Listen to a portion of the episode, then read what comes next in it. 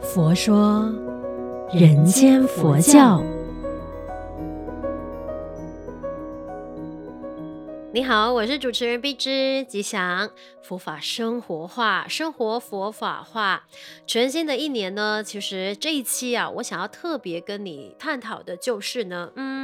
新年这一件事情对你来说有什么样的意义？我觉得啊，就是我们身为华人呐、啊，嗯，还蛮幸福的，因为我们一年里边会过两次年，一次呢，当然就是一月一号，就是全世界的朋友都在庆祝的，就是全新的一年嘛。那当然，我们华人农历新年呢，就会紧接着而来，所以我们通常就是过两个新年。我不晓得你会不会有这样子的一个心态了，我是会有的啦。所以呢，呃，华人农历新年过的那个心态，跟我在过这一个呃所谓的阴历，就是外国人的这个一月一号的那个心态呢，是不太一样的。嗯，可能是自小就是因为我们是华人家庭长大嘛。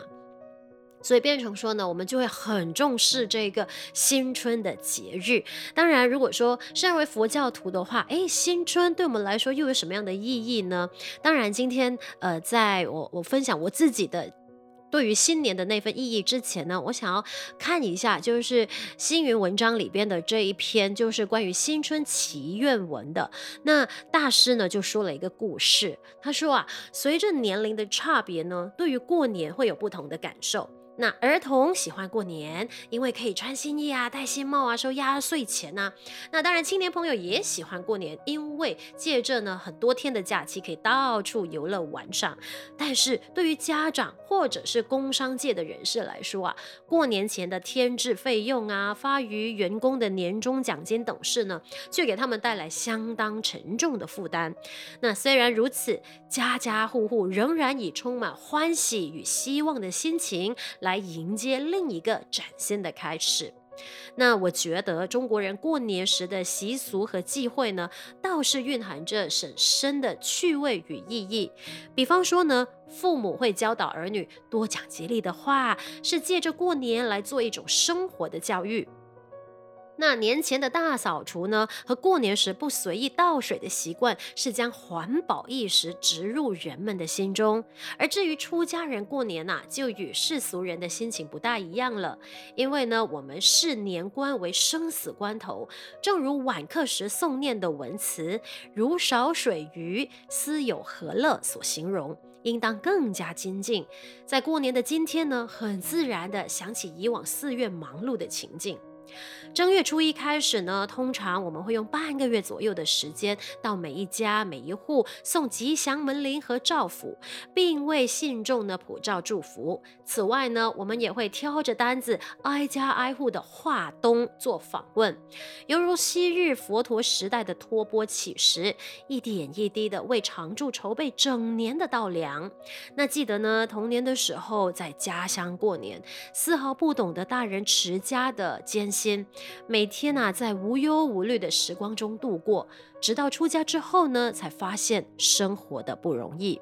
那像新春的一个月当中，每天都要从早到晚的将玻璃擦拭得一尘不染，而且还要每天到各个殿堂参加上供普佛，下殿之后呢，又要忙着为信徒提供服务。过去啊，我很害怕过年，现在想一想。真的非常感谢过年期间给予我的成长与磨练，而这一篇呢是呃星云大师的星云日记二十七，是摘录自一九九四年二月份的那个期刊，所以呢，在我看来。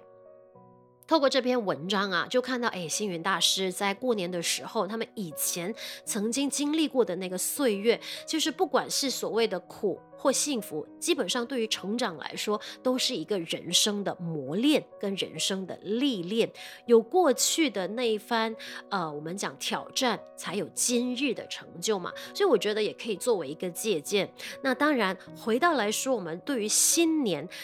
的意义对你来说是什么呢？那如果是我的话呢？哎，我其实通常啊就会习惯性的在可能年底的时候呢，就是会开始检讨哦，过去的这一年我到底做了什么，少做了什么？因为我必须要回看这些日子，就是在这一年里面，可能每一个月、每一个星期发生的事情，呃，做过的工作，嗯，经营过的兴趣，接触过的人，或者是在维持着的人际关系，等等等等，甚至财务状况、家庭关系、跟朋友之间的关系等等，我都需要去。回看一下，回溯一下，然后就怎么会发现说自己少做了什么呢？其实这就就是跟我检讨了，然后我就设定了新的一年的目标方向嘛。从这几个呃角度去探讨的时候，我才会发现，哎，原来我在年头定下的这些目标，哦，我忘了做，或者是哎，我我真的是呃忙到真的把它丢在一旁了。所以这个就是我可以检测到到底我少做了什么。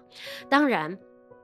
因为在这个过程当中，其实我们也是在学习让自己整顿自己的整个心情，然后定下全新一年的目标。新年新年嘛，我们常常会说，新年到底它的意义是什么？全新的一年，还是那个心把它化成是那个心里的心，那就是从新的一年。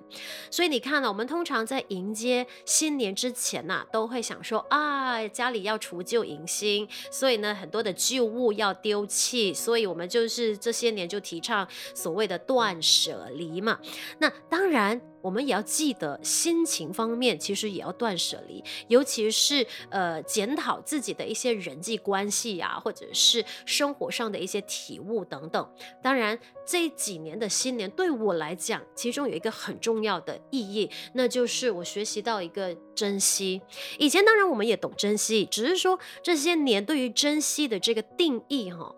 会更加的不一样了，因为呢，就是看到自己家里的长辈，尤其是妈妈，她的年纪渐长了嘛，所以我就会每一年的农历新年的时候，我都会特别特别的在想，哎呀，我妈妈能够呢，就是好好的过这个年，就是我们身为儿女的一个又赚到了一年，所以我就是用这样子的一个方向呢，来去珍惜跟妈妈相处的时光，真的可以一起过年，又赚到了一年。因为在未来的日子里边，你不晓得说，哎，下一年还有没有机会跟他一起过年？当然，这个不是呃悲观的看法，而是觉得说啊，那就是提醒自己，当下真的就是要珍惜跟他在相处的时光。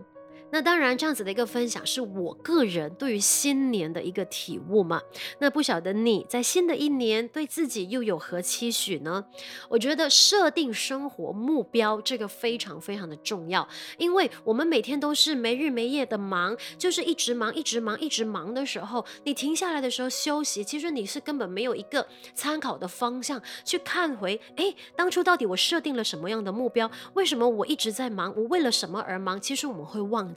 但是，如果我们有设定一个很明确的生活目标，例如事业上我要达到什么样的位置，家庭关系上面我要呃有没有好好珍惜跟家人相处的时光？诶，如果说今年我想要开发一个新的兴趣或两个新的兴趣，我有没有花时间去经营呢？那个人的财务状况，诶，如果有负债的话，或者是诶我要储蓄的话，到底我今年又有没有达标？就是设下一定的那个数目字，让自己有一个努。努力的方向跟动力，所以我觉得这些都是很重要啊。如果说哎，我不懂要怎么设定生活目标，其实啊，现在网络那么发达，你基本上在 Google search 啊，如何设定生活目标，如何设定全新一年的目标，我相信你可以从很多人的分享当中呢，找到适合你去制定一个人生目标的方向。好不好？让我们一起来学习，将佛法生活化，生活佛法化。也欢迎你在全新的一年继续帮我们呃把佛佑 Podcast 呢分享给身边的人。祝愿我们都法喜充满，福慧增长。佛说人间佛教。